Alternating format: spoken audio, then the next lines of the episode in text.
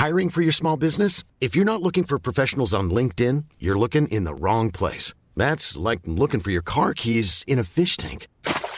LinkedIn helps you hire professionals you can't find anywhere else, even those who aren't actively searching for a new job but might be open to the perfect role. In a given month, over 70% of LinkedIn users don't even visit other leading job sites. So start looking in the right place. With LinkedIn, you can hire professionals like a professional. Post your free job on linkedin.com slash people today.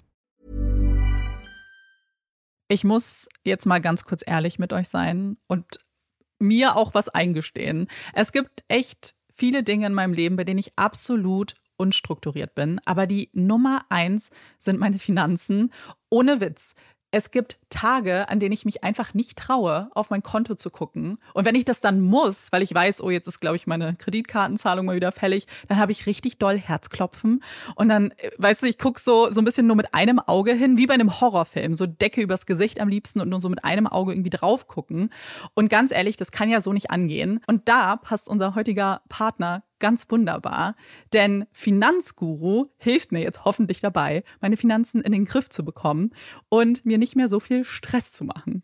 Und wer den Podcast aufmerksam hört, kann sich wahrscheinlich schon denken, dass ich genauso eine Kandidatin bin wie Amanda. Mir geht es da einfach eins zu eins genauso. Ich verliere total schnell den Überblick, auch weil ich ja einfach überhaupt nicht so gut mit Zahlen bin und so. Und da ist Finanzguru die perfekte Anlaufstelle für Menschen wie mich und Amanda, aber wahrscheinlich auch für viele von euch. Bei Finanzguru bekommt ihr nämlich den perfekten Überblick über eure Finanzen. Ihr könnt dort, wenn ihr möchtet, all eure Konten miteinander verbinden, also Girokonto, Kreditkarte, Depot oder auch zum Beispiel eure Kryptobörse. Und dann werden alle Einnahmen und Ausgaben automatisch kategorisiert und für euch übersichtlich in der App aufbereitet. Und nicht nur das, Finanzguru zeigt euch auch alle eure Verträge ganz übersichtlich an. Das heißt, wenn ihr erkennt, dass da ein überflüssiger Vertrag dabei ist, dann könnt ihr den ganz einfach mit einem Fingertipp rechtssicher über die App kündigen. Das sind aber nicht die einzigen richtig coolen Features von Finanzguru. Finanzguru kann nämlich auch noch mehr machen und zwar für euch ganz persönlich. Genau, mit Finanzguru Plus bekommt ihr nämlich detaillierte Budgetanalysen und auch personalisierte Finanztipps, also alles irgendwie perfekt auf euch zugeschnitten. Ihr habt auch Analysen eures Kaufverhaltens, die euch zur Verfügung stehen. Dann könnt ihr nämlich auch Veränderungen planen. Und was ich auch super cool finde, ist die klare Übersicht eurer Ausgaben nach Kategorie, also zum Beispiel Lebensmittel, Shopping, Tanken. Das könnt ihr alles unterteilen. Und das äh, finde ich einfach so viel übersichtlicher und auch viel einfacher dann eben für zukünftige Veränderungen. Veränderungen. Wenn ihr Finanzguru auch ausprobieren wollt, dann haben wir jetzt ein richtig, richtig cooles Angebot für euch. Und zwar könnt ihr mit unserem Code Puppies Finanzguru Plus drei Monate lang kostenlos testen. Und das ist super einfach. Ihr müsst einfach nur die App downloaden, euer Konto verknüpfen und dann in eurem Profil den Code Puppies eingeben. Ganz wichtig, der Code ist nur für NeukundInnen gültig.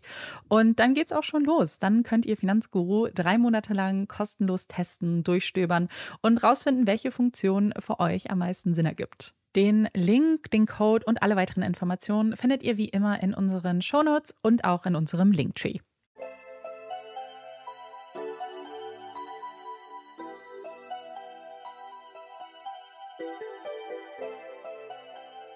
Herzlich willkommen bei Puppies and Crime, unserem True Crime Podcast. Ich bin Marike und ich bin Amanda. Heute sind wir nur zu zweit, Marike und ich. Olaf ist nicht da. Das heißt, ihr werdet ihn auch nicht klimpern hören, bellen hören, was er ja sonst manchmal macht. Das ist traurig, aber er hat Besseres zu tun. Genau, Olaf macht heute einen Männerabend und chillt zu Hause auf dem Sofa. hat er sich auch verdient. Und es ist auch ein bisschen später als üblich und deswegen müssen wir auch mehr Coke Zero trinken, als wir es vielleicht sonst tun würden. Genau, wir sind dann irgendwann aufgeregt wie kleine Kinder, denen man zu viel so Limo gegeben ja, hat. voll überzuckert und überkoffeiniert. Und ja, vielleicht werden wir dann nicht schlafen können. Aber wir hoffen, dass ihr trotzdem viel Spaß mit der Folge haben werdet. Marike hat heute den Fall für uns vorbereitet und ich übergebe. Bitte schön, entführe uns. Wir begeben uns nach Australien. Oder genauer gesagt in das Rote Herz, das Outback. Hier steht er seit über 500 Millionen Jahren, wacht über die rote Dünenlandschaft. Der Uluru, der heilige Berg der Ananu, die seit über 30.000 Jahren hier leben. Eine der ältesten noch existierenden Zivilisationen der Welt. Der Uluru ragt 348 Meter in die Höhe. Ein roter Inselberg, so hoch wie ein Wolkenkratzer mit 95 Etagen. Neben Koalas, Kängurus und dem Opernhaus von Sydney ist er wohl das berühmteste Wahrzeichen von Australien. Für die Ananu ist der Uluru heilig. Um ihn ranken sich die Geschichten und die Kultur der Ananu. Erzählungen aus der Traumzeit, von der Schöpfung der Welt und der Entstehung der verschiedenen Stamme der Aborigines. Jede Besonderheit des Berges, jede Felsspalte, jedes Wasserloch und jede Gesteinskurve hat eine eigene Geschichte. Geschichten, die seit Jahrtausenden weitergegeben werden, die am Lagerfeuer erzählt werden und Kinderaugen zum Leuchten bringen. Es gibt Felsmalereien, die wieder und wieder aufgefrischt und übermalt wurden und so von Generation zu Generation bewahrt wurden. Ein Berg voller Geschichten, Erinnerungen und Bedeutung. Umso schwerer wog all die Jahrzehnte das Grauen der Ananu beim Blick auf den Uluru. Wenn dort Menschen über Menschen, Tausende von Touristen auf ihren heiligen Berg stiegen, überall Fotos machten und ihren Müll hinterließen. Als schließlich sogar ein lokaler Unternehmer Löcher in den Berg drehte und Eisenstangen und Ketten montierte, um den Touristen den gefährlichen Aufstieg zu erleichtern, war das für Eddie Ananu kaum zu ertragen. Seit Oktober letzten Jahres, also 2019, ist das Besteigen des Ulurus nun verboten. Aber wir begeben uns ein bisschen weiter in die Vergangenheit, als man noch auf das rote Wahrzeichen Australiens klettern durfte. Es ist der Februar 1986, australischer Sommer. Im Uluru Carter National Park drückt die Hitze des Sommers. Die Sonne brennt gnadenlos vom Himmel. David Brett ist ein junger Backpacker aus dem beschaulichen Dörfchen in der englischen Grafschaft Kent. Er hat wieder einmal das gemäßigte Klima seiner Heimat gegen den extremen australischen Sommer getauscht, ist zurückgekehrt in das Land, das ihn schon so lange fasziniert, ohne das er irgendwie nicht leben kann. David glaubt an das Übernatürliche, an das Okkulte, an Mythen und Schicksal. Manche seiner Freunde glauben sogar, dass der Mensch erst im Tod seine wahre Bedeutung findet. Das glaubt David aber nicht. Der Aufstieg auf den Uluru ist nicht leicht. Es ist unglaublich steil, schwer auf dem sandigen Gestein Fuß zu fassen. Teilweise ist es windig. Kein Aufstieg für Menschen mit Höhenangst. Und jetzt, im Februar, ist es vor allem unglaublich heiß. Der rote Inselberg glüht. Keine guten Bedingungen, um den Uluru zu besteigen. Das weiß auch David. Also wartet er. Wartet, bis die Dämmerung einsetzt. Bis die gleißende Sonne untergeht. Dann macht er sich auf den Weg. Beginnt den Aufstieg. In einem kleinen Rucksack hat er leichte Kleidung dabei. Noch gibt der Stein viel Wärme ab. Aber irgendwann wird es kälter werden. Ein paar Touristen sehen noch, wie David den Aufstieg beginnt. Er sieht klitzeklein aus. Der Uluru dagegen ein Riese. Wie schon viele andere vor ihm, wird David es nicht sicher nach Hause schaffen. Er verliert den Halt, fällt. Sein Körper stürzt den Uluru hinab. In eine kleine Schlucht. Im dichten Gebüsch liegt David unbemerkt von den tausenden Touristen, die in den folgenden Tagen den Aufstieg wagen. Aber jemand anderes wird auf Davids Leiche aufmerksam. Sein Arm fehlt, als man ihn acht Tage später findet. Mhm. Er wurde abgerissen. Dingos. Polizisten durchkämmen die Gegend, suchen nach Überresten, nach Armknochen, wirbeln den roten Sand auf, schieben Äste und Gestrüpp beiseite. Man findet Teile von Davids Kleidung. Die Dingos, wilde Hunde, müssen sie davongetragen haben. Man findet ein T-Shirt, eine kurze Hose. Und ein Polizist findet noch etwas anderes. Halb verdeckt von rotem Sand, kaum noch von der Umgebung zu unterscheiden, ragt etwas aus dem Boden. Der Polizist zieht es aus dem Boden, schüttet die sandige Kruste ab. Er kann seinen Augen kaum trauen. In seiner Hand hält er ein kleines Strickjäckchen, winzig, für ein Baby. Ein berühmtes, fast berüchtigtes Babystrickjäckchen. Ein Strickjäckchen, an dessen Existenz Schicksale hingen, dessen Existenz viele Australier bis jetzt vehement abgestritten und für eine Lüge, für reine Fiktion gehalten haben. Am Ende ist es Davids Tod, der den Lauf eines der berühmtesten Mordfälle der australischen Geschichte und auch das gesamte Polizeisystem für immer verändern wird. Also begeben wir uns noch weiter in die Vergangenheit und spulen sechs Jahre zurück. Azaria Chamberlain wird am 11. Juni 1980 in Mount Isa in Queensland geboren. Sie ist das dritte Kind des jungen, aus Neuseeland stammenden Paares Lindy und Michael Chamberlain. Lindy und Michael, die Eltern, stammen zwar beide ursprünglich aus Neuseeland, haben sich jedoch in Australien kennen und lieben gelernt. Die junge Familie, er groß mit blonden Haaren und offenem Gesicht, sie eine modebewusste Schönheit mit auffallenden schwarzen Haaren, haben bereits zwei kleine Söhne, Aiden und Reagan, als Azaria, die lang ersehnte Tochter, das Nesthäkchen endlich geboren wird. Lindy ist überglücklich. Sie hätte sich schon immer eine kleine Tochter gewünscht. Hm. Lindy und Michael Chamberlain sind beide Mitglieder in der Gemeinde der siebten Tagesadventisten, eine protestantische Freikirche. Michael, der unter anderem Theologie studiert hat, ist hier auch als Pastor tätig. Im August 1980, Azaria ist nun neun Wochen alt, macht sich die Familie auf zum Uluru, ein kleiner Campingtrip mit der ganzen Familie. Lindy hatte sich das so gewünscht. Also wird der gelbe Holden Torana der Familie mit der Campingausrüstung bepackt, die knallroten Koffer werden auf dem Dach festgeschnellt und der Roadtrip geht los. Die Familie kommt am 16. August 1986 am Uluru an. Sie schlagen ihr kleines Zelt auf einem Campingplatz in der Nähe auf. Es sind schöne Tage. Auf einem Foto sieht man eine strahlende Lindy mit glänzenden schwarzen Haaren, einem gemusterten Kleid und einem glücklichen Lächeln im Gesicht beim Aufstieg auf den Uluru. An den Händen hält sie Azaria, die in ihrem kleinen Babyoutfit aussieht wie ein rosa Wattbausch. Ein, ein schönes Foto, ein ehrliches Foto. Es ist der Abend des 17. Augusts. Aiden, Reagan und Baby Azaria schlafen im Zelt der Chamberlains. Lindy und Maike sitzen draußen, etwas entfernt vom Zelt, am Lagerfeuer. Dann hört Lindy ein Geräusch. Azaria. Lindy springt auf und sieht etwas am Eingang ihres Zeltes. Ein hellbrauner Hund mit spitzen Ohren. Ein Dingo. In seinem Maul hält er ein kleines Bündel. Mm. Lindy schreit, schreit nach ihrem Mann, gerät in Panik. Es ist dunkel. Hat jemand eine Taschenlampe? Ein Dingo hat mein Baby genommen. Lindy sieht schnell nach ihren Kindern. Reagan und Aiden schlafen. Azaria fehlt. Dann rennt sie in die Dunkelheit. Sofort sind alle alarmiert. Die anderen Camper und auch Einheimische wollen helfen. Gemeinsam mit den Chamberlains suchen sie die Nacht durch. Doch von Baby Azaria gibt es keine Spur. Ganz Australien blickt nun in das rote Herz, blickt auf die junge, hübsche Frau mit dem auffälligen Haarschnitt, in ihren sommerlichen Kleidern, wie sie von Fernsehreportern interviewt wird, wie sie erzählt, dass der Dingo ihr Baby geschnappt hat, wie ihre Stimme bricht, die Augen verborgen hinter den riesigen Gläsern ihrer Sonnenbrille. Und Australien blickt auf die vermeintlichen Übeltäter, die Dingos. Der Dingo, der das Baby gestohlen hat.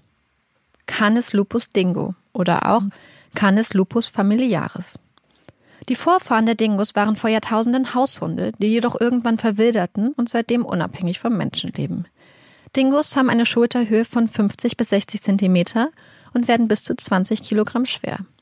Auch wenn Dingos eigentlich Menschen gegenüber eine gesunde Scheu an den Tag legen und es nicht gerne auf direkte Begegnungen ankommen lassen, zeigen insbesondere Dingos in touristischen Gebieten neugieriges, geradezu freches Verhalten. Aber dass ein Dingo in ein Zelt schlüpft und ein schlafendes Baby raubt, das kleine Bündel wegschleppt, viele Australier sind skeptisch. So einen Fall hat es im öffentlichen Bewusstsein noch nie gegeben. Tatsächlich hatte der Uluru Chief Ranger bereits zwei Jahre vor Azarias Verschwinden einen Brief an die Regierung geschrieben. Man müsse dringend gegen die Dingos vorgehen. Die Gefahr, dass es zu einer Tragödie kommt, sei hoch. Doch es geschieht nichts. Die Suche nach Azaria geht weiter. Aber man findet nichts. Erst eine Woche nach ihrem Verschwinden wird eine erste Entdeckung gemacht. Man findet ihren kleinen Strampler. Der Strampler ist verdreckt aber scheinbar fast komplett intakt und vor allem fast bis oben zugeknüpft. Der Kragen des Stramplers weist Blutspuren auf. Und noch etwas ist komisch. Azarias kleines Unterhemd ist noch im Strampler, jedoch mit der Innenseite nach außen. Hatte Lindy Azaria das Unterhemd falsch herum angezogen? Lindy bestreitet das. Der Fund des Stramplers wirft Fragen auf. Wie kann ein Dingo ein Baby aus einem Strampler ziehen, ohne dass das Kleidungsstück beschädigt wird? Müsste der kleine Strampler nicht komplett zerrissen und aufgeknöpft sein? Und warum ist da kein Dingo-Speichel am Strampler? Lindy hat Erklärungen, die dem Fall und der Berichterstattung schnell eine andere Wendung geben. Erklärungen, die viele Journalisten und Australier stutzig machen. Lindy erklärt, dass Azari ein kleines Strickchen getragen hätte über dem Strampler. Deswegen gäbe es auch keine Spuren des Dingo-Speichels am Strampler. Aber wo ist das Strickjäckchen? Von ihm fehlt jede Spur. Die Leute halten Lindys Aussage für eine Lüge. Als Lindy schließlich erklären soll, wieso der Body komplett intakt und sogar bis oben zugeknöpft ist, läuft das Fass für viele Australier über. Denn Lindy erklärt vor laufender Kamera, wie Dingos ihre Pfoten benutzen, um andere Tiere, wie Rinder, quasi zu häuten. Sie würden ihre Pfoten benutzen und die Tiere pellen, wie eine Orange. Sie benutzt ihre Hände, um die Bewegungen der Dingos nachzustellen, zeigt, wie die Haut zur Seite geschoben wird. Genauso hätte der Dingo Azaria doch aus ihrem Body schälen können, wie eine Orange. Dabei bleibt sie ruhig, sachlich. Unmöglich. Eine unmögliche Erklärung. Eine unmögliche Reaktion der Mutter. Wie kann diese junge Frau im Fernsehen so seelenruhig erklären, dass ein Dingo ihre Tochter aus ihrem Strampler gepellt hat, wie eine Orange? Wie hm. kann sie nur? Das Medieninteresse ist riesig. Ein verschwundenes Baby, attraktive Eltern, eine junge, bildhübsche Mutter, ein Dingo und viele Ungereimtheiten. Und das alles vor dem malerischen, mystischen Uluru, dem Wahrzeichen Australiens. Da sich mehr und mehr ein wahrhafter Medien- und Meinungssturm zusammenbraut, geht er mit der Untersuchung des Vorfalls beauftragte Rechtsmediziner einen ungewöhnlichen Schritt. David Barrett tritt vor die Kamera und gibt eine Pressekonferenz, um der aufgebrachten Nation seine Ergebnisse zu präsentieren. Und seine Ergebnisse lassen die Chamberlains aufatmen. Er folgt der Aussage von Lindy, kommt zu dem Schluss, dass ein Dingo Azari aus dem Zelt verschleppt und getötet hat. Aber er kritisiert auch die forensische Arbeit der örtlichen Polizei. Ein Fehler? Die Polizei im Northern Territory ist wütend. Und auch die Öffentlichkeit zweifelt an seinen Ergebnissen. Es wird eine neue Untersuchung angeordnet, mit anderen Experten. Und die zweite Untersuchung kommt nun zu einem ganz anderen Ergebnis. Die Analyse von Spuren im Auto und am Strampler deutet nun nicht mehr auf einen Dingo hin, sondern auf ein Verbrechen. Der britische Professor James Cameron kommt zu dem Ergebnis, dass Azaria die Kehle aufgeschlitzt wurde. Ein Test auf fetales Blut im Auto unterstützt seine Theorie. Aufgrund der zweiten Untersuchung erhebt die Staatsanwaltschaft nun Anklage gegen Lindy und Michael Chamberlain. Für viele Australier ist die Anklageerhebung eine Genugtuung. Schon lange hatte man gemunkelt, gezweifelt, war sich sicher, dass das kein Dingo war, der Azaria verschleppte, sondern die Chamberlains selbst, die ihre Tochter töteten. Insbesondere Lindy zieht Wut, Hass und Unverständnis auf sich. Wie kann eine Mutter nur so emotionslos über ihre Tochter reden? So sommerliche, farbenfrohe Kleidung tragen? Jeden Zentimeter, den sich Lindy in der Öffentlichkeit bewegt, jedes Wort, das aus ihrem Mund kommt, ist ein Balanceakt. Ein Tanz auf Messers Schneide. Wenn Lindy lächelt, wirft man ihr vor, ihre tote Tochter nicht angemessen zu betrauern. Aber wenn sie ruhig und sachlich ist, ist sie emotionslos und kalt. Jede Regung wird unter das Vergrößerungsglas der Presse gelegt, in Zeitungen besprochen, im Supermarkt, im Wartezimmer und über dem Gartenzaun analysiert, interpretiert und schließlich verurteilt. Und dann sind da noch die, die sich nicht damit zufrieden geben, Lindys Auftreten zu beurteilen.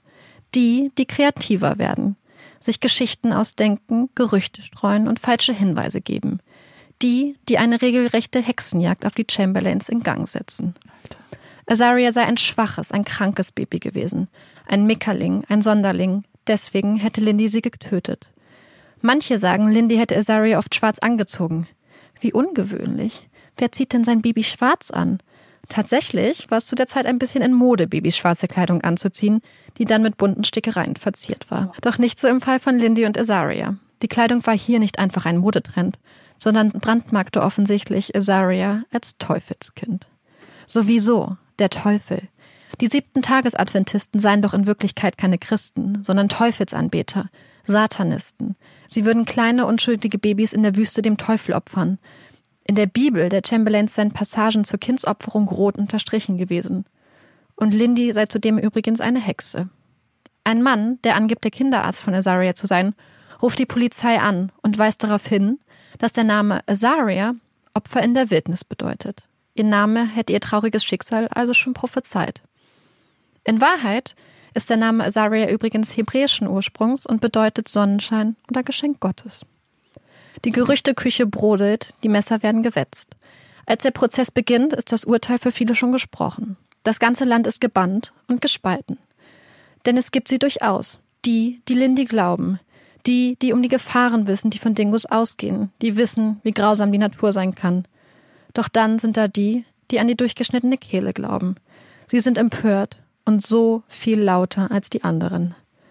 Die Zeitungen berichten, der Prozess des Jahrhunderts. Die Luft knistert, es geht los. Lindy wird wegen Mordes an ihrer Tochter Azaria angeklagt, ihren Mann Michael wegen Beihilfe nach der Tat. Der Verteidiger von Lindy und Michael ist sich sicher, dass die beiden freigesprochen werden müssen. Kein Motiv, keine Zeugen, keine Waffe und vor allem keine Leiche. Eine wirkliche Grundlage für die Anklage fehlt eigentlich. Oder? Die Anklage fährt auf. Experten aus verschiedenen Ländern und aus den verschiedensten Feldern der Wissenschaft treten auf. Es werden neue Indizien präsentiert und eine alternative Erklärung dafür, Was genau passierte, bevor Lindys Schrei, der Dingo hätte ihr Baby genommen, durch die Nacht hallte.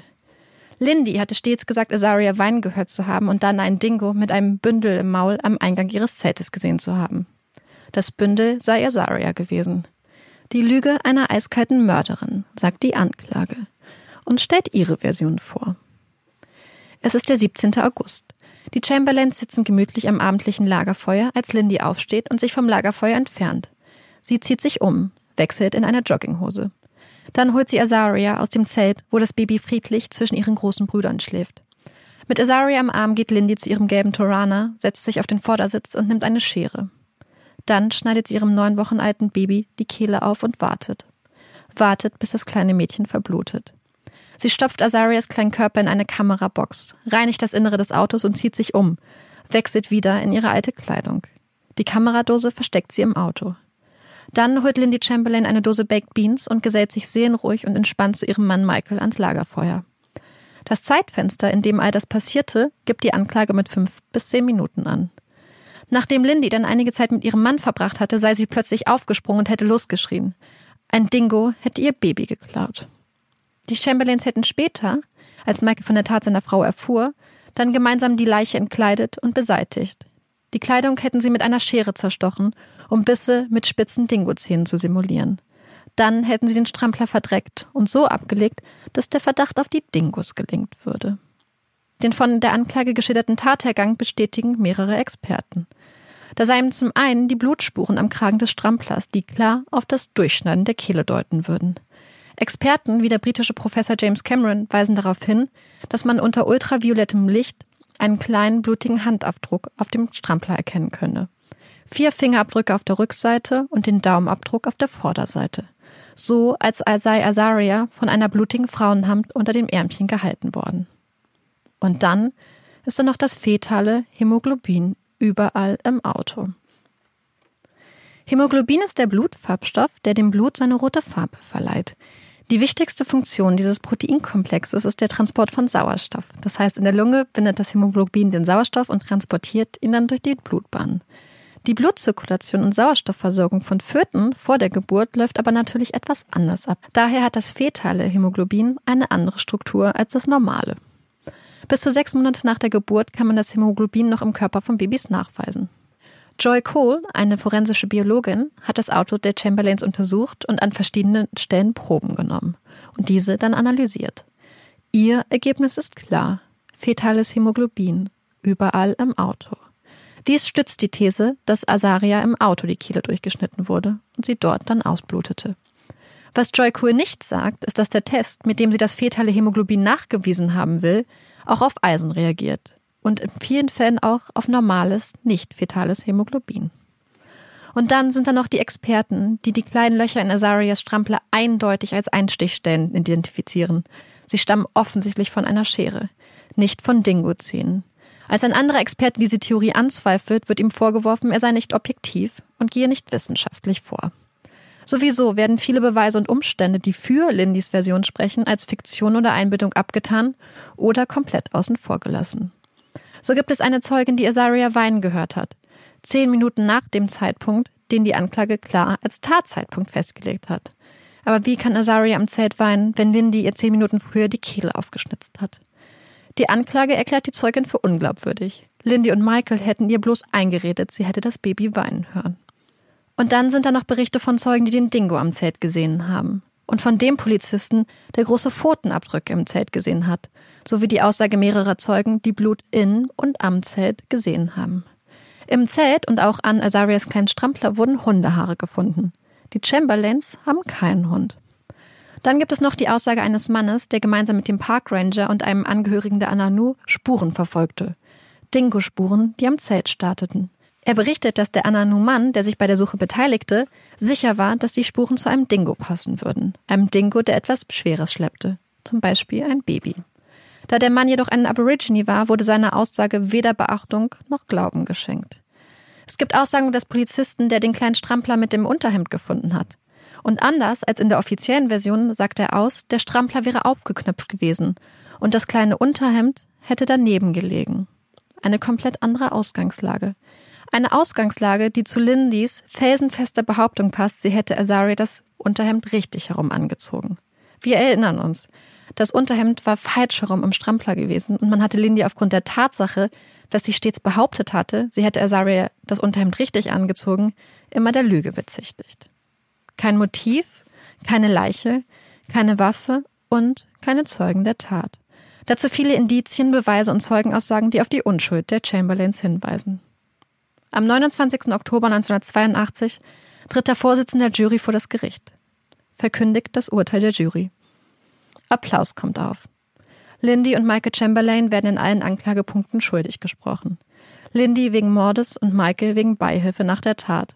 Lindy wird zu lebenslanger Haft verurteilt, Michael zu 18 Monaten auf Bewährung. Ein Journalist wird die Szenen während und nach der Urteilsverkündung später mit einer Gladiatorenarena vergleichen.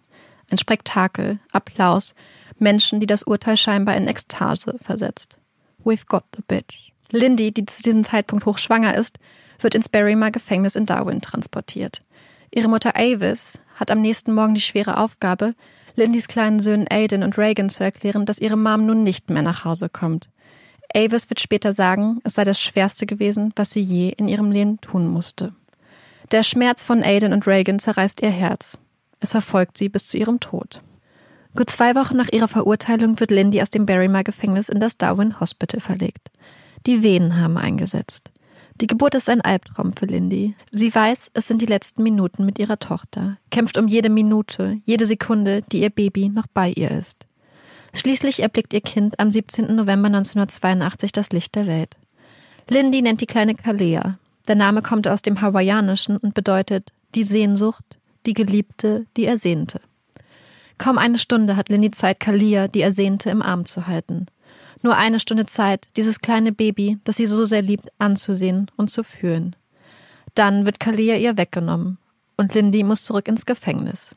Dort sitzt sie, weg von ihren Kindern, ihrer Familie. Gehasst, eine Kindsmörderin. Lindy geht zweimal in Revision. Vergeblich. Und dann kommt der Sommer 1986.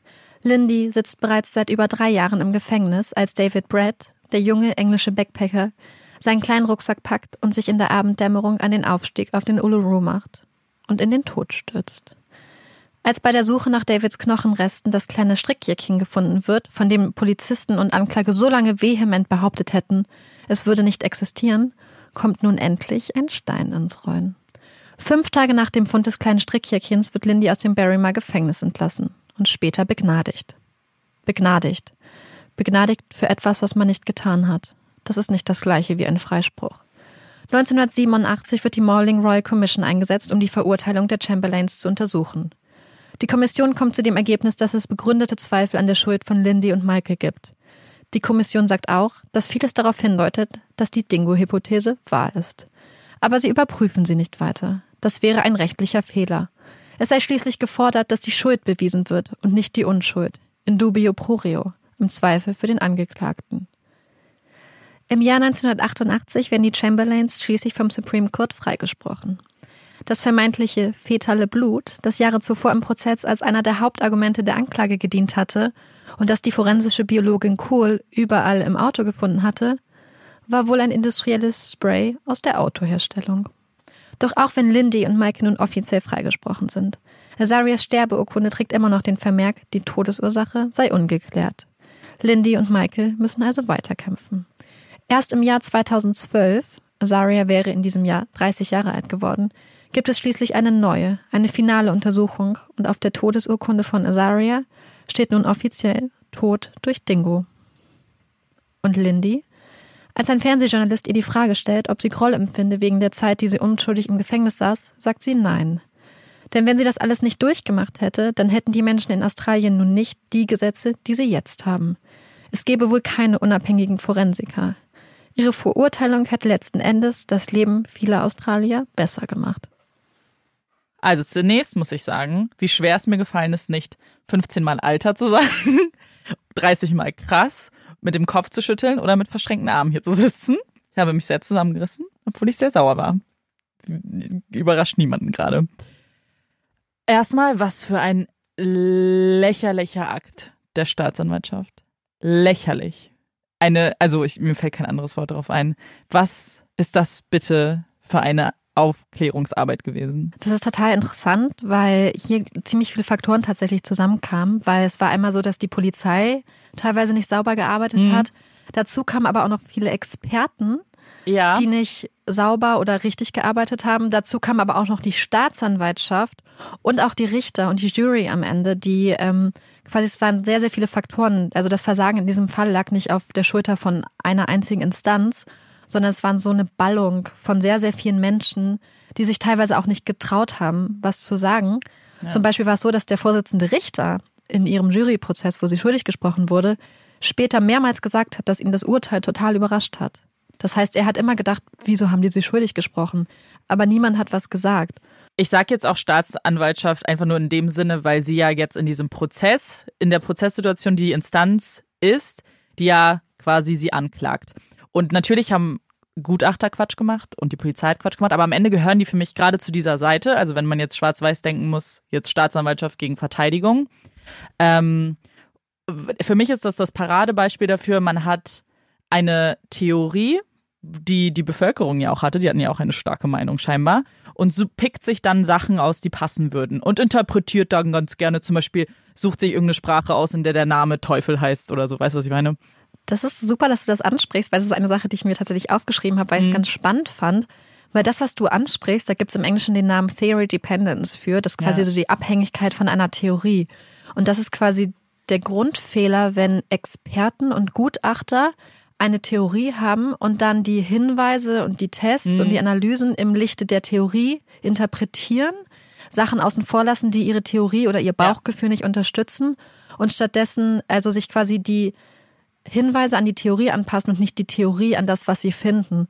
Und ganz stark hat man das bei der Joy Cool, also der forensischen Biologin, gemerkt, weil auch als man später ihre Tests und so ähm, nochmal analysiert hat, hat man festgestellt, dass sie aufgrund der Tatsache, dass sie selbst dieser Theorie gefolgt ist, eine ganz starke Tendenz dazu hatte, Sachen, die mehrdeutig waren, als eindeutig zu beurteilen und zu klassifizieren und halt hat Sachen, die nicht sicher waren, als immer als sehr, sehr sicher dargestellt. Und es war auch bei anderen Experten so. Zum Beispiel mhm. wurde ja gesagt, hier sieht man eindeutig die Fingerabdrücke auf dem kleinen Strampler, die blutigen Handabdrücke, aber andere Leute haben gesagt, sieht man nichts. Das ist natürlich eine Experten, also eine Einschätzung. Das gleiche ist zum Beispiel mit den Dingo-Zähnen. Da haben viele Leute gesagt, hey, das ist eindeutig Dingo. Aber die Experten vor Gericht, mehrere, haben dann gesagt, nein, das ist eindeutig eine Schere. Das können wir eindeutig ähm, so beurteilen. Und ähm, das ist genau das, was du sagst. Wenn man halt eine Theorie hat und ja. sich dann die Fakten versucht an die Theorie anzupassen und alles andere dann ignoriert. Genau. Und das ist also für mich wirklich so die schlechteste Ermittlungsarbeit, die man irgendwie machen kann, wenn man so voreingenommen ist. Und ich glaube, dass ich meine, natürlich ist es selbstverständlich, dass wenn man ein Staatsanwalt ist oder eine Verteidigung, dass man sich Gutachter einlädt, die natürlich entweder für oder gegen den Angeklagten sprechen. Das ist ja ganz normal. Trotzdem müssen aber die Gutachter in sich ja einfach neutral sein. Zumal es ja auch ein Gutachten vorher schon gab, was gesagt hat, die Dingo-These stimmt wahrscheinlich. Und was ich auch noch ganz spannend fand, war, dass halt hier, glaube ich, auch ganz stark dieser, diese negativen Gefühle und diese Vorverurteilung von Lynn, die durch die Öffentlichkeit mhm. mit reingespielt hat, weil es wurde auch später gesagt von Journalisten, die den Fall sehr dicht oder sehr stark verfolgt haben, wenn das ganze Land denkt, oder zumindest die lauten Teile in dem Land denken, dass sie schuldig ist, wirst du nicht die Jury sein, die sie freispricht. Absolut, absolut. Und ähm, das war halt einer der Probleme. Das ist halt, wir haben es ja schon in vielen Folgen auch angesprochen, diese untypischen Opfer. Und ich glaube, Lindy auch so, wie man es jetzt, auch was sie, wie sie danach mit dem Fall umgegangen ist, und ist einfach ein sehr starker Mensch, die mhm. ähm, ja sehr beeindruckend eigentlich damit umgegangen ist. Und ich glaube, es war wirklich so, dass sie einfach sehr sachlich damit auch umgehen wollte und nicht so in Anführungsstrichen hysterisch, wie man das vielleicht von einer Parademutter ähm, erwartet hätte. Vor allem, das ist, wir hatten es ja schon mal in der Folge. Ich bin ja kein Fan davon, eben zu sagen, oh, das ist so ungewöhnlich und so weiter, weil das finde ich einfach unfair, weil jeder geht mit so einer Situation eben anders um. Und zum Beispiel dieses Interview, was du erwähnt hast, das mit gut mit der Orange ist vielleicht keine besonders glückliche Bezeichnung und äh, Beschreibung gewesen, aber ich für mich kam es tatsächlich eher so rüber, als ob sie sich einfach informiert hat, als ob sie das vielleicht selber gar nicht unbedingt geglaubt hat, weil warum würde man denken, es kommt ein Dingo und klaut mein Kind? Und dass sie vielleicht einfach gesagt hat, okay, warte mal, ich muss mal schauen, wie was ist mit Dingos und ich muss Ganz kurz vielleicht ein Puppy-Fact schon mal. jetzt hierher holen, weil der ganz gut passt. Und zwar ähm, erzähle ich euch in der Puppy Break ein bisschen was über Dingos, ein paar süßere Details. Ähm, und eins Sache, die ich interessant fand, ist nämlich zum Beispiel, dass Dingos rotierende Pfoten haben. Die haben Hände wie wir Menschen. Die können, also wie wir die Hände bewegen, das können Dingos auch im Vergleich zu Hunden. Das heißt, sie haben auch viel mehr Spielraum und Möglichkeiten. Das nur in meinem Fact wäre es jetzt gewesen, damit klettern sie halt auf Bäume zum Beispiel. Aber ist natürlich für sowas jetzt auch interessant. Spannenderweise habe ich im Rahmen der Recherche eine Doku gesehen, wo es, also in Fraser Island, das ist eine Insel vor Australien, ein kleines Inselchen. Mhm. Und dort gibt es sehr, sehr viele Dingos. Und aufgrund der Tatsache, dass da sehr viele Touristen sind und die manchmal auch einfach zur, zum eigenen Entertainment, zur eigenen Unterhaltung die Dingos zum Beispiel anfüttern und ihnen Sachen hinwerfen, sind diese Dingos dort unglaublich menschenfixiert auch und haben wirklich keine Scheu vor Menschen. Also ich habe da Bilder gesehen, wo da 30 Touristen standen und der Dingo einfach 10 Meter entfernt auf dem Boden lag und Brot gegessen hat. Und da gab es nämlich vor ein paar Jahren auch den Fall, dass es gibt, du kennst doch diese Autos, auf denen dann ein Zelt aufgebaut ist, so ja, Campingwagen. Wo man dann oben drauf schläft. Und aus so einem Campingwagen, aus einem geschlossenen Zelt, ist ein Kind geholt worden, Mhm. ein anderthalbjähriges Kind von einem Dingo. Der hat quasi die Zelt, Genau. das Zelt aufgemacht, hat das Ja. Kind rausgeholt, hat es einen Meter in die Tiefe fallen lassen und hat das Kind weggeschleppt. Und man hat ja damals viel äh, diskutiert, kann ein Dingo ein Baby wegschleppen? Aber hier war das Kind viel, viel älter. Und der Dingo hat es trotzdem geschafft, das Baby wegzuschleppen, hat es am Kopf gepackt. Die Eltern sind hinterhergerannt und das fand ich so krass, weil man auch gesehen hat, die Verletzung, die das Kind hat. Und die haben gesagt, das Kind war wirklich blutüberströmt. Und die haben es wirklich geschafft, im letzten Moment dahinterher zu laufen. Aber die Dingos haben auch da in der Nacht keine Scheu gezeigt. Und damals hat man das hatte man nicht davon gehört, aber mittlerweile gibt es wirklich sehr, sehr viele Hinweise, dass sowas auch passiert und dass auch Kinder von Dingos angefallen werden. Und hier zeigt sich halt eigentlich einfach das Problem, wenn Menschen zum eigenen, ja, zur eigenen Unterhaltung wilde Tiere anfüttern. Absolut. Und dann sagen, ja, natürlich sehen Dingos süß aus. Und wenn du dann Tourist bist, dann denkst du, ach, ich kann meinen Kindern mal was zeigen. Und letzten Endes bezahlen dann sowohl die Dingos, die dann als Gefahr dann quasi eingestuft werden, als auch die Kinder den Preis dafür. Ja. Was für mich halt auch einfach so komplett unverständlich war, ist eben, dass ich auch gar kein Motiv bei ihr gesehen habe, ihr eigenes kleines Baby umzubringen. Und vor allem, warum, wenn sie es getan hätte, warum hätte sie sich dann so eine konfuse Geschichte mit einem Dingo ausgedacht? Wo klar ist, dass Leute erstmal sind, warte mal, das war ein Tier und warum ist die, weißt du, es, ich, man hätte doch einfach sagen können, oh, das war ein Mann, ich habe ihn nicht erkannt, der ist weggelaufen, ich habe nichts. Das hätten viel mehr Leute die abgekauft als so eine Hundegeschichte, es ist die Sache tatsächlich, alle Zeugen, die damals vor Ort waren, sind eigentlich auch wirklich davon ausgegangen, dass es, dass es mit dem Dingo stimmt. Ja. Die waren halt alle dafür überzeugt und haben eigentlich auch für die Chamberlains ausgesagt. Und ähm, das ist noch eine ganz traurige Sache. Das Oh haben die später erst rausgefunden, also Lindy, dass nämlich als der Dingo ins Zelt gekommen ist, sie dachte, ihre Jungs hätten geschlafen. Und als sie auch später ins Zelt gekommen ist, dachte sie, ihre Kinder schlafen noch, als Azaria weg war. Und dann hat sich die Familie später, als die Kinder, ich glaube, es waren auch noch Kinder, einen kleinen Hund, einen kleinen Welpen geholt. Und der ist über ihren einen Sohn rübergelaufen. Und dann hat er aufgeschrien, so, ah. Und Oh hat sie gefragt, oh nein, was nein. ist los? Und hat er gesagt, ja, das ist wie als der Dingo über mich rübergelaufen ist. Und sie dachte halt, er hätte geschlafen. Hat er gesagt, nein, nein, ich habe ja mitbekommen, dass der Dingo da war. Oh aber ich hatte. Angst, dass er zurückkommt, um mich zu holen. Und deswegen habe ich mich totgestellt. Und erst als sie ihn dann quasi so aufgeweckt hat, hat er sich dann getraut, weil er dachte erst, sie wäre der Dingo, als sie gekommen ist Oh und wollte sich dann totstellen, weil er wusste, dass der Dingo schon seine Schwester mitgenommen hatte. Das ist Und ja das haben sie aber erst Jahre später grausam. rausgefunden. Vor allem, du würdest ja auch deine Kinder nicht unbedingt fragen. Gerade wenn du dir eigentlich sicher bist, dass die geschlafen haben, würdest du ja nicht, weißt du, weil sonst hätte es ja vielleicht sogar geholfen, noch zu sagen, die Kinder haben es auch gesehen, aber das ist ja furchtbar. Ja, und ich glaube, was da auch dann mit reinspielt, also man weiß es natürlich nicht, stand nirgendwo, Hm. ist dann auch diese, diese Schuld der Überlebenden, dass er vielleicht gedacht hat, hey, sie haben meine Schwester, als ich wach war, neben mir weggenommen. Vielleicht hätte ich ich, den gemacht. Dingo aufhalten Ja. können. Was ist ja auch was, was typisch ist für kleine Kinder, dass sie eigentlich ihre eigene Rolle und ihre eigenen Fähigkeiten vielleicht ein bisschen überschätzen. Ja. Und dass er sich dann vielleicht auch ein bisschen geschämt hat oder ein bisschen sich schuldig gefühlt hat, dass er sich halt auch totgestellt Ja, hat. total, total. Und es ist, scheint ja auch irgendwie traumatisch gewesen zu sein, wenn er sich da so viel später irgendwie auch noch dran erinnert und irgendwie, ja.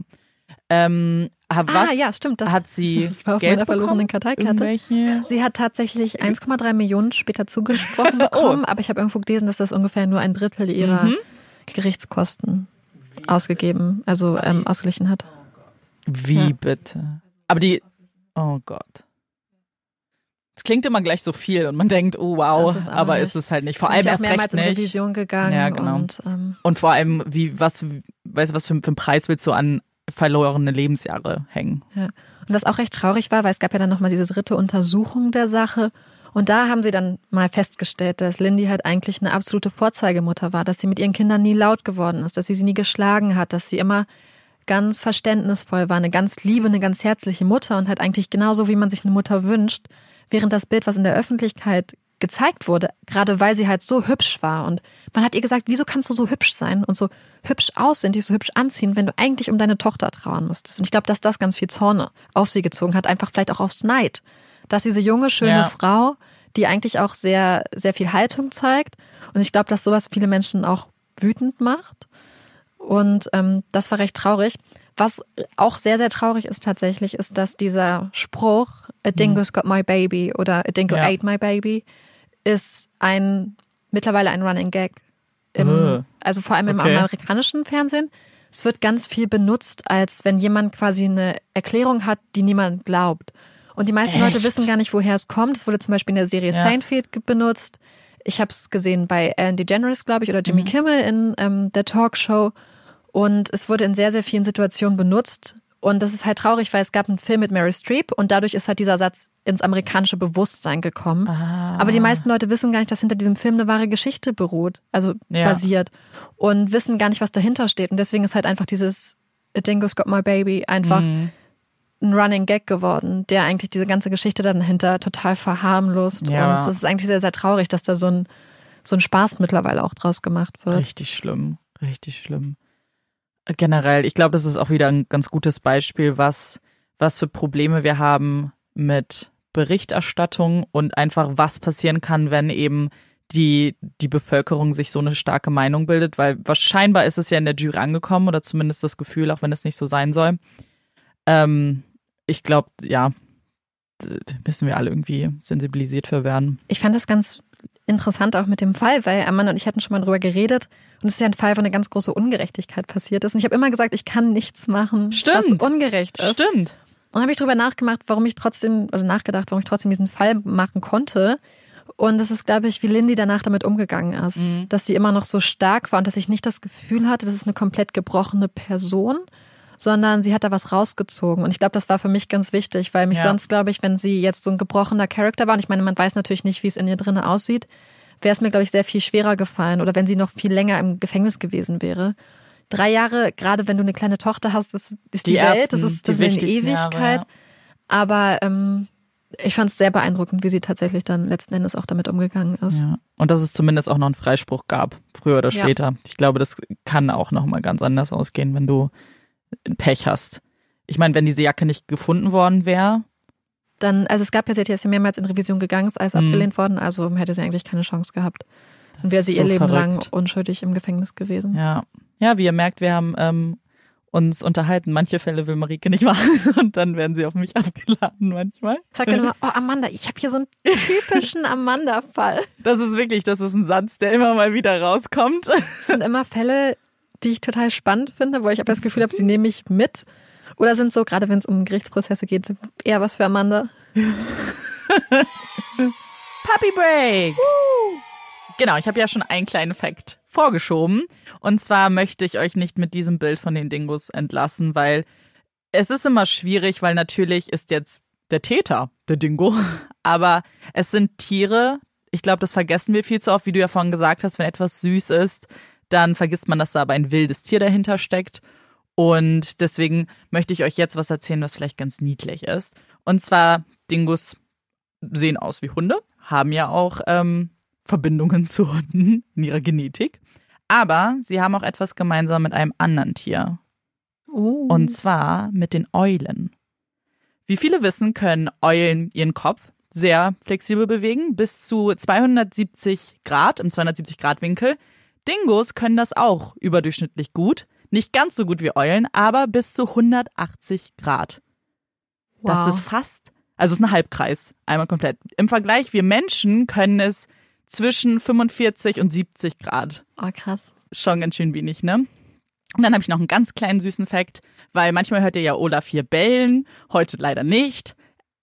Dingos bellen nicht, die machen andere Geräusche und es wird beschrieben als Jodel-ähnliches Heulen. Ja, wir haben uns das gerade bei YouTube kurz angehört und es hört sich tatsächlich ganz ähm, besonders an. Ja, also nicht, wie man es jetzt vielleicht denken würde, wenn man heulen hört. Genau, aber ich finde es auch sowieso spannend, wie unterschiedlich sich verschiedene Hunde und vielleicht auch Wildhunderassen eigentlich artikulieren können. Ich meine, es Ja. macht auch Sinn, weil sie ja einfach körperlich sehr, sehr unterschiedlich gebaut sind. Ähm, aber es ist trotzdem immer wieder spannend zu sehen. Die Tierwelt an sich ist einfach mega spannend. Wenn man guckt, die kommen so aus einem Topf und dann entwickelt sich alles so unterschiedlich, in so unterschiedliche Richtungen. Und wenn wir schon bei Tieren sind, wir hatten ja vor einiger Zeit euch gefragt nach Hinweisen und Vorschlägen, wo wir hinspenden können. Und wir haben jetzt auch endlich eine Entscheidung getroffen. Ja, es hat ein bisschen gedauert, aber wir freuen uns ganz doll, äh, euch das jetzt auch offiziell mitteilen zu können. Nochmal, ihr habt uns so, so tolle Vorschläge geschickt. Wir hoffen, dass niemand traurig ist, dass wir uns jetzt nicht entschieden haben für euren Vorschlag. Also das Geld, was wir mit dem Buch eingenommen haben, möchten wir an den TSV Südkreta spenden. Das ist eine Einrichtung, die sich eben um Straßenhunde in Kreta kümmert und eben die nach Deutschland vermittelt, sich um Flugpaten kümmert, eben Pflegestellen auch in Deutschland. Wir empfehlen euch da auf jeden Fall die Instagram-Seite auch. Da sieht man die Hunde, ganz, ganz süße Tiere. Und da geht jetzt die Spende hin, die wir, ja, das Geld, was wir mit dem Buch quasi eingenommen hätten. Genau, und dann haben wir uns noch zwei weitere Organisationen ausgesucht, einfach weil wir die Vorschläge so toll fanden und wir leider nicht überall hinspenden konnten, aber wir haben gedacht, wir machen einfach nochmal im Namen von Puppies in Crime, haben wir uns noch zwei andere Organisationen ausgesucht. Marike, möchtest du die erste sagen? Uns hat ein Vorschlag erreicht, den wir teilweise auch kannten, und zwar ist das die Hellhound Foundation. Die ist in Niedersachsen und wird von Vanessa geleitet. Und das wurde uns vorgeschlagen von jemand anderem allerdings. Und da wir beide aus Niedersachsen stammen und es eigentlich total toll finden, wenn Hunden eine zweite Chance gegeben wird und auch verhaltensauffälligen Hunden auch ein Zuhause gegeben wird, die vielleicht nicht mehr vermittelbar sind oder nicht mehr nach Hause zurück können, haben wir gedacht, das ist eigentlich sehr ähm, eine ganz tolle Sache. Und da, da auch ganz viel Aufklärung eigentlich auch über Hundeverhalten und so geleistet wird, haben wir gedacht, dass wir da gerne noch Geld hinspenden möchten. Und der zweite Verein, an den wir auch spenden möchten, ist der Cat Dog e.V. Das ist ein Verein aus Berlin, also unserer Wahlheimat. Wir verbinden das jetzt gerade so ein bisschen. Und der kümmert sich eben um Straßenhunde in Europa, auch um die Vermittlung, um Pflegestellen. Und das sind ganz, ganz tolle junge Menschen, die das irgendwie leiten und relativ neu noch. Und da möchten wir auf jeden Fall gern hinspenden, damit die das Ganze noch mehr aufbauen können. Und natürlich bei beiden empfehlen wir euch auch nochmal die sozialen Medien, äh, die Kanäle einfach nochmal anzuschauen. Das verlinken wir euch auch alles. Wir haben es ja erwähnt, schon oft, dass ihr uns so tolle Sachen geschickt habt und wir möchten die natürlich nicht einfach in unserer Inbox jetzt ja versanden lassen so ein bisschen. Wir werden jetzt die Tage mal nutzen, dass wir alle eure Vorschläge in unserer Story teilen. Das heißt, ihr seht auch nochmal andere Vorschläge und vielleicht habt ihr Lust zu spenden oder kennt jemanden, der eine tolle Organisation sucht. Marike, hast du eine Empfehlung für uns? Habe ich tatsächlich und sie hat auch wieder was mit Crime zu tun. Und zwar möchte ich eine Serie empfehlen, die ich früher sehr gerne geguckt habe und die ich auch sogar auf DVD habe. Das zeigt, wie alt sie ist. Nein, sie ist nicht wirklich so alt. Ich habe sie früher oft in der, ich glaube, ZDF-Mediathek geguckt, tatsächlich mit meinem Papa zusammen. Und dann habe ich mir irgendwann die Sachen auch mal auf DVD gekauft. Und es ist eine dänische Serie. Und sie heißt ähm, Das Verbrechen, Kommissarin Lund. Und es ist eine total tolle Serie. Und das Witzige ist, dass die Serie auch nochmal verfilmt wurde auf Englisch in Amerika. Und es heißt The Killing. Aber man kann beide Serien gucken. Es ist so toll, weil du kannst die dänische Serie gucken und du kannst auch die englische gucken und es nimmt sich nichts. Also es ist sehr, sehr unterschiedlich tatsächlich. Ich habe sogar The Killing gesehen. Ja, und Das erste Mal, dass ich deine Empfehlung kenne. ja, und ich finde sowohl, ich finde das amerikanische Porno Mhm. total toll, aber mein Herz schlägt total für die Na klar. für das dänische Original. Ja, das ich Original finde die Schauspielerin total spitze und es ist einfach, ich, ich weiß nicht, wie es bei euch ist, aber irgendwie Kriminalfälle verbindet man ja auch so ein bisschen mit Skandinavien. Ich weiß nicht, was es da ist. Es ist, ist ein bisschen, vielleicht ein bisschen dunkler manchmal, also zumindest im Winter. Und irgendwie ist das für mich auch so ein bisschen das, wo ich, wenn ich Krimis lese oder gelesen habe, früher insbesondere, waren es eigentlich immer skandinavische Krimis. Und deswegen habe ich mich so ein bisschen zurückbesannt auf meine Wurzeln. Und ja, das ist meine Empfehlung. Das Verbrechen, Kommissarin Lund. Du könntest auch eine Skandinavierin sein, jetzt wo ich dich richtig doll angucke gerade.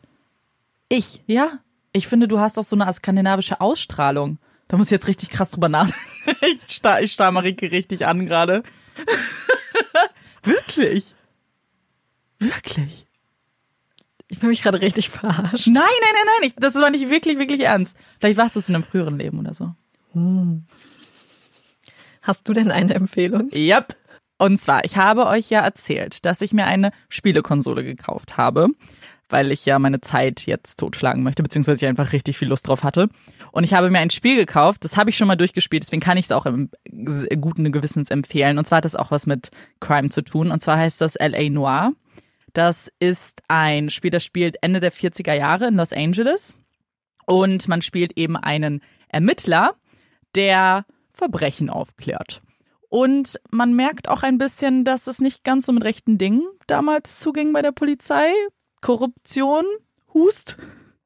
Und vielleicht kennt ihr das Spiel auch, weil es gibt einige Memes umher, weil man muss nämlich Zeugen verhören und man muss dann die Aussage einschätzen. Und man hat eben, glaube ich, drei Optionen. Man kann die anzweifeln, man kann die akzeptieren oder man ist sich halt nicht sicher und überspringt dann quasi. Und davon gibt es ganz oft Memes zu allen möglichen Aussagen. Und dann steht da immer anzweifeln, drücke X. Das ist ein ganz cooles Spiel. Es macht auf jeden Fall Spaß und ich kann nicht alle Spiele spielen, zum Beispiel was viel mit Schießen zu tun hat, kann ich einfach nicht mit meiner, also nicht, nicht geistig, sondern mit meiner Hand, meiner Motorik funktioniert es nicht so. Aber das Spiel konnte ich ganz gut, weil da geht's halt mehr um die Fälle aufzulösen und sich zu bewegen einfach nur. Ist ein ganz, ganz cooles Spiel. Gibt's auch für PC, wenn ihr keine Konsole habt. Ich möchte an dieser Stelle darauf hinweisen, dass Amanda sehr lange mit sich gerungen hat, ob sie sich die Konsole kauft. Und dann habe ich das kleine Teufelchen auf ihrer Schulter Wirklich? gespielt. Weil ich hatte, Marike, wir haben ja jeden Tag telefoniert. Das ist kein Geheimnis mehr. Und ich habe das Marike so erzählt und ich war komplett sicher, dass du sagen würdest, nee, weil ich schon davor die Tage viele Bücher bestellt habe und Parfüm, ganz unterschiedliche Sachen. Und ich war mir so sicher und dann sagt Marike, nee, mach das. Das ist super. Na, Ich habe gedacht, wenn nicht jetzt, wann dann? Ja, das hast du, glaube ich, auch genauso gesagt. Und dann war ich, na gut, dann gebe ich halt nochmal mehrere hundert Euro aus. Aber ich bin sehr glücklich. Also es war, es war gut, dass du das Teufelchen warst. Ich bin sehr Yay. happy, dass ich sie hab. Ich habe uns noch was Neues mitgebracht für diese Folge. Das ist eine Kategorie, die ich aus einem anderen Podcast geklaut habe. Ganz frech, wie ich bin. Oh, Diebstahl. Es ist ein amerikanischer Podcast, der hat nichts mit True Crime zu tun. Der heißt Sierra Unfiltered und ist von einer YouTuberin, ähm, die heißt auch Sierra Schulzi. Die ist echt ganz cool, kann ich euch empfehlen. Macht so ein bisschen Beauty-Content und auch Klamotten, ist sehr ähm, body positive. Die ist ein Plus-Size oder Mediums, also so in, in der Mitte der Kategorien. Und die ist sowieso ganz cool, aber die haben auch einen ganz coolen Podcast, wo sie einfach quatschen. Und da haben sie eine coole Kategorie und ich wollte mal gucken, ob wir die vielleicht ausprobieren möchten. Und zwar nennen sie die in dem englischsprachigen Podcast Hot Takes. Und da geht es eigentlich um kontroverse Meinungen, die man selber vielleicht hat. Das sind auch sehr seichte Meinungen. Wir müssen jetzt nicht höchst politisch werden. Aber ich, es ist ganz witzig, weil es doch manchmal zu einer kleinen Diskussion führt oder zu einem einfach interessanten Gespräch. Und ich dachte, vielleicht können wir das ja auch mal einbringen. Und ich fange mal an, damit es ein bisschen leichter ist. Und zwar ist meine kontroverse Meinung, ich hasse, und ich betone hasse, Löffel. Wenn ich irgendwann einen Weg finde, Löffel nicht mehr zu benutzen. Aktuell benutze ich sie wirklich nur für Suppen, wässrige Suppen. Amanda isst sehr, sehr gerne Suppen, sollte ich an dieser Stelle sagen. Wenn jemand mir einen Weg aufweist, wie ich das ohne einen Löffel esse, dann wäre ich euch auf ewig dankbar. Ich kann sogar auch erklären, woran es liegt. Mir, es versteht niemand, wenn ich es erkläre. Und zwar finde ich, dass ein Löffel zu viel Fläche hat. Zu viel metallene Fläche. Und ich finde, bei Messer und Gabel ist es besser verteilt. Ich hasse Löffel einfach. Und ich hasse auch kleine Löffel. Ich habe gar nicht so eine Meinung zu Löffeln. Ich finde sie schon vollkommen legitim. Witzigerweise Mhm. wusste ich das. Ja. Und wir haben neues jemanden nicht getroffen, aber eine Person auf unserem Umfeld hat die gleiche Löffelaversion wie Amanda. Und ich fand das sehr, sehr witzig, dass zwei Leute, die mir so nahe stehen, beide keine Löffel mögen und dass ich das so lange nicht wusste. Weißt du, wie glücklich ich war, dass ich endlich jemanden gefunden habe, der diese Aversion teilt? Diese sehr, sehr seltsame Aversion. Also wenn ihr da draußen seid und ihr habt auch so einen krassen Löffel, Löffelhass, Dann schreibt mir ins explizit. An Amanda schreibt ihr in der Nachricht. Ähm, also, Amanda hat mich jetzt auch gezwungen, dass ich jetzt auch eine kontroverse Meinung teile. Ähm, deswegen opfer ich mich jetzt mal auf dem Altar der öffentlichen Meinung. Jetzt wird's böse. Bitte hasst mich nicht. Nein. Nein. Ich glaube, es gibt genug Leute, die es genauso sehen wie ich. Ja. Ich finde, Beyoncé wird hardcore überbewertet. Sie ist unglaublich überbewertet. Ich finde sie nicht sympathisch. Ich mochte früher ihre Musik, als ich Kind war. Crazy in Love. Ja, ja, Fand ich total toll. Ich habe mir Ohrringe stechen lassen, weil ich aussehen wollte wie Beyoncé als Kind. Mhm. Habe dann festgestellt, dass wenn man Brille und Zahnspange trägt und kurze Haare, sieht man trotzdem nicht aus wie Beyoncé, auch wenn man Ohrringe hat. Oh mein Gott, das ist meine das, Lieblingsgeschichte. das war der Grund. Und dann habe ich das gemerkt, dass ich trotzdem nicht so schön bin. Und dann habe ich meine Ohrlöcher wieder zuwachsen lassen tatsächlich. Ähm, aber sie wird so gefeiert und sie ist so, sie hat so einen Heiligenstatus gerade in der amerikanischen Mhm. Ja, Gesellschaft, absolut. den ich absolut nicht nachvollziehen kann, weil ich einfach ihre Musik, äh, okay, muss, würde ich mir jetzt Mhm. nicht freiwillig anhören, außer die alten Sachen tatsächlich, die ich schön finde. Ja. Ja. Ähm, Nee. Ich weiß, dass es sehr, sehr unbeliebt ist und viele Leute werden mich jetzt wahrscheinlich auch aufgrund der Tatsache. Nein, das glaube ich nicht. Also du wolltest hassen sagen. Ja. Nein. Also es ist eine kontroverse Meinung, aber dafür ist diese Kategorie ja auch da. Aber ich muss dir auch irgendwo recht geben, weil du, sie hat einen Status, der einfach da ist, egal was sie macht. Ja. Sie muss gar keine Musik mehr produzieren. Sie muss sich auch nicht mal zeigen. Sie hat einfach diesen krassen Status, ohne wirklich auch was zu tun. Und ich muss, also ich finde sie als Person jetzt nicht unsympathisch, aber ich finde sie auch nicht deutlich besser als andere Künstler. Eben. Genau. Äh, falls ihr auch kontroverse Meinungen habt, schickt sie uns, dann judgen wir euch zurück. genau, ihr müsst euch bitte auch auf unser Level, auf die, wie hast du es so schön gesagt? Auf die Tribüne. Auf den Altar. Ich ah, mich. Alter, sehr gut. Genau, schickt uns das auch und vielleicht können wir die auch hier besprechen und einfach wir reagieren dann auf eure kontroversen Meinungen. Ich glaube, das kann auch Eine lustig Reaction, sein, Reaction. sozusagen. Wir freuen uns drauf. genau. Damit wollen wir die Folge dann auch für heute beenden. Genau, ich bin Amanda Ich bin Marike. und das ist Puppies and Crime. Tschüss.